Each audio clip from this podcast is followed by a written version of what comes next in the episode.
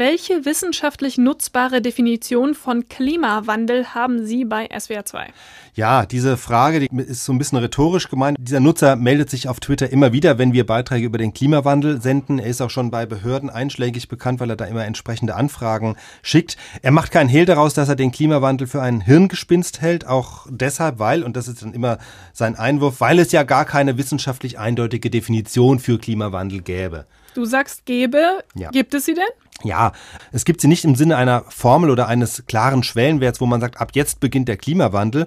Das liegt einfach daran, dass sich ein Klimawandel nicht so leicht messen lässt wie Blutdruck oder Fieber, weil das Klima ja eine relativ abstrakte Größe ist. Es ist nicht ein Messwert, sondern es sind viele Messwerte. Es ist das langjährige Mittel der meteorologischen Verhältnisse, sprich Temperaturen, Niederschläge, man kann auch noch den Wind dazu nehmen, die Art, wie die Niederschläge fallen, Schnee, Eis, Hagel und wie sich das alles über das Jahr verteilt. Das heißt, es sind viele Größen, die da im Grunde gemessen werden müssen. Und diese Verteilung ist deshalb wichtig, weil es kann ja sein, dass es zwei Orte gibt, A und B.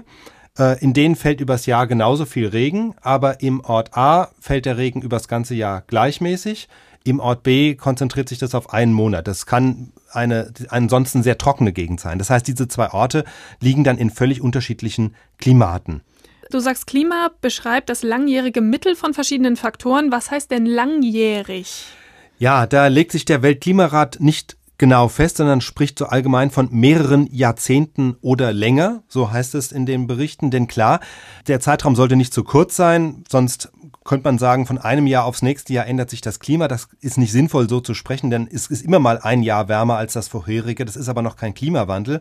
Und deshalb ist so ein üblicher Zeitraum, in dem, mit dem Klimaforscher oft rechnen, 30 Jahre. Das heißt, wenn ich feststelle, in den letzten 30 Jahren hat es, sagen wir in Mallorca, weniger geregnet als in den 30 Jahren zuvor, dann kann ich tatsächlich von einem Klimawandel auf Mallorca sprechen. Wobei diese 30 Jahre jetzt auch nicht in Stein gemeißelt sind, weil je nachdem, welche Fragen Klimaforscher be behandeln, wenn sie sich mit Dinosauriern beschäftigen, dann kann man schon mal auch von längeren Zeiträumen ausgehen. Das heißt, man muss aber immer nur offen sagen, was man genau jetzt eigentlich misst und was man meint.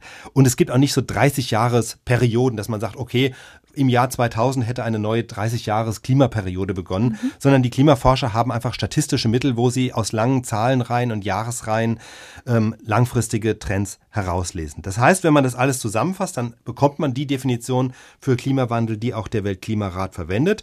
Klimawandel liegt demnach dann vor, wenn sich die Durchschnittswerte und die Schwankungsbreite der, dieser Größen, Temperatur, Niederschlag und so weiter, wenn die sich nachweisbar dauerhaft ändern.